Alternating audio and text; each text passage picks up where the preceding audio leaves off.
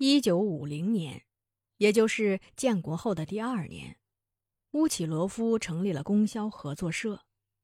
原来的汉族安达那个叫许才发的人，领着他的儿子许荣达经营着合作社。合作社收购皮张、鹿茸等产品，然后提供给我们枪支、子弹、铁锅、火柴、食盐、布匹、粮食、烟酒、糖茶等物品。这年的夏天，拉基米在乌奇罗夫捡回一个女孩。那次他是和达西一起去乌奇罗夫的。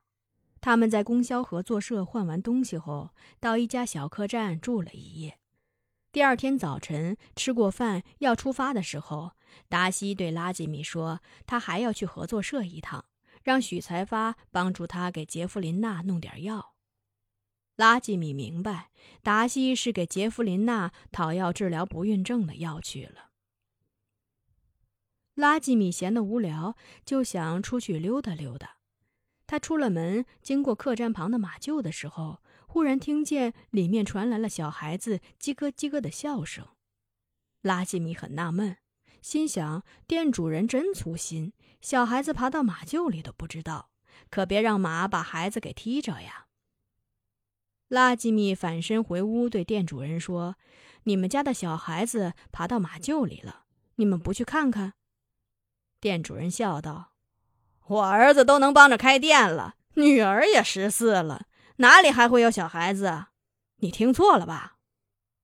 拉吉米说：“不会，那里传来的笑声奶声奶气的呢。”店主说：“你一准听错了，我不用去看。这几天来住店的人，没有一个是带着小孩子的。”他还跟拉基米开玩笑。说是，如果马厩里真有小孩子，那孩子一定就是上帝了。他可以做天父，就不用开客栈这么辛劳了。拉吉米坚持说他不会听错。店主说：“好，我跟你去看。要是没有小孩子，你就把身上的光板皮衣赎给我吧。”拉吉米答应了。他们走进马厩的时候，被眼前的情景惊呆了。一个还在襁褓中的小孩子躺在干草上，一匹银灰色的马正伸着舌头，一下一下地舔着小孩的脸，好像在给他洗脸。小孩子害痒，于是发出“叽咯叽咯”的笑声。小孩用一床蓝地白花的被包裹着，脸蛋粉嫩粉嫩的，乌黑的眼睛滴溜溜地转着，一只手已从襁褓中挣脱出来。他见有人望着他，就舞动着胳膊，越发起劲儿的笑着。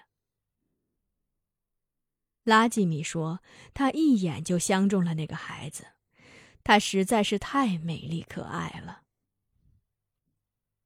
店主说：“这孩子一定有缺陷，不然怎么会被人丢在这里？”他们先是检查了小孩的眼、耳、鼻、喉、舌、手，没发现异常。就把襁褓打开，看看他缺不缺身子和脚，一看都正常。也就是在打开襁褓的时候，他们才看出她是个小女孩。店主叫了一声：“造孽呀！这么机灵水灵的孩子，怎么就不要了呢？”拉吉米对店主说：“我要。”店主说：“他看上去也就刚出满月的样子，正是吃奶的时候。你怎么养活他？”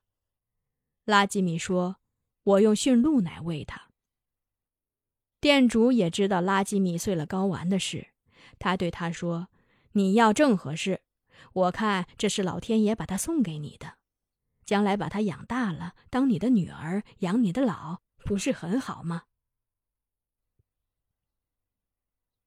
店主的女人听说马厩里有人扔下一个孩子，就撇下手中的活儿，也跑过来看。他说：“昨晚起夜时听见了一阵马蹄声，马蹄声就消失在客栈这里。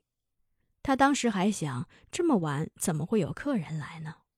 想等客人拍了门再掌灯。他说自己把火柴都摸到手了，却听不到叫门声，想着自己一定是听错了，接着上炕睡觉。才躺下，马蹄声又响了起来，不过那声音越来越小，看来骑马的人已经离开了。那时山中还有流窜的土匪，女人疑心刚才是土匪打他家客栈的主意。就起身把门又拴了一道，这才放心的睡下。看来那个骑马人是来遗弃这个孩子的。襁褓里没有留下任何字条，不知道这孩子是从哪里来的，又是何时出生的。但从他还没有长乳牙可以看出，他也就两三个月的样子。从他的相貌上看出，他没有鄂温克血统。因为他高鼻梁、大眼睛、唇角微翘着，肤色白净。客栈女主人说，女孩的父母大概是汉族人，但他们为什么要抛弃亲生骨肉呢？客栈的男主人分析说，很可能这孩子是大户人家小姐生下的私生女，要不就是谁偷了仇家的孩子采取的报复行为。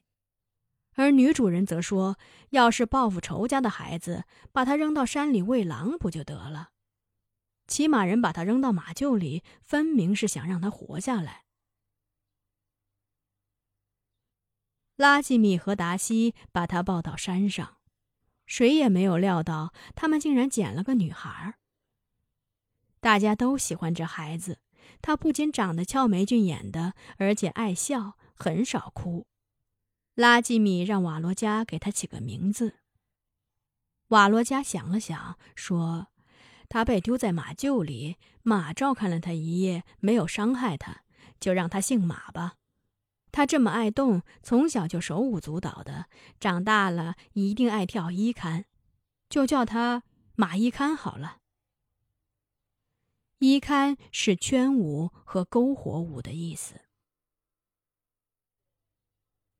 马伊堪给全屋里愣的人带来了无比的快乐。我每天挤了驯鹿奶，先会送到拉吉米那里，他把它煮沸，等他半凉不凉的时候才喂他喝。拉吉米有时喂急了会呛着他，所以我得常去帮忙。贝尔纳那时两岁，还在吃奶，虽然妮浩的奶水不旺。但他还是时不时的奶一下马伊堪。妮浩一把乳头塞进马伊堪的嘴里，贝尔纳就仿佛受了天大的委屈，扯着妮浩的衣襟哭个不停。所以妮浩常常是奶个两三下，就会放下马伊堪，抱起贝尔纳。杰弗琳娜很喜欢马伊堪。不过，她抱着马伊堪的时候，脸上总是弥漫着凄凉的神色。她太想有一个自己的孩子了。玛利亚每次看到马伊堪，舌头都会不由自主地打起卷，好像马伊堪是团火苗，把他给烫着了。他会说：“哎呦呦，我从没见过这么俊的孩子，这小精灵。”不过，伊芙琳对待马伊堪却很冷漠。马伊堪来了两个月了，他连瞧也没瞧他一眼。深秋时节，拉吉米为了马伊堪有漂亮的冬衣可穿，就抱着孩子，把数好的两张袍皮夹在腋下，求助于伊芙琳，说只有他的手艺，他才信得过。那是伊芙琳第一次看马伊堪。他只瞥了一眼，就说：“这不是水上的一团火吗？”拉吉米不解其意，只是笑着。伊芙琳又加上一句：“这也是草地上的一条鱼。”拉吉米只当他不想给马伊堪做衣服，故意说疯话推脱，正要转身离开，伊芙琳对他说。留下袍皮吧，三天后来取。三天后，伊芙琳做好了衣服。那衣服非常怪异，没领没袖，像个大口袋，闷头闷脑的，气得拉吉米直瞪眼。我对他说：“伊芙琳老了，手艺不比从前了，而且她有些疯癫，做出这样的衣服也是正常的。”我把那衣服拆了，改做了一件，在领口和袖口绣了绿色的丝线。拉吉米很满意，也就不怪罪伊芙琳了。Kak.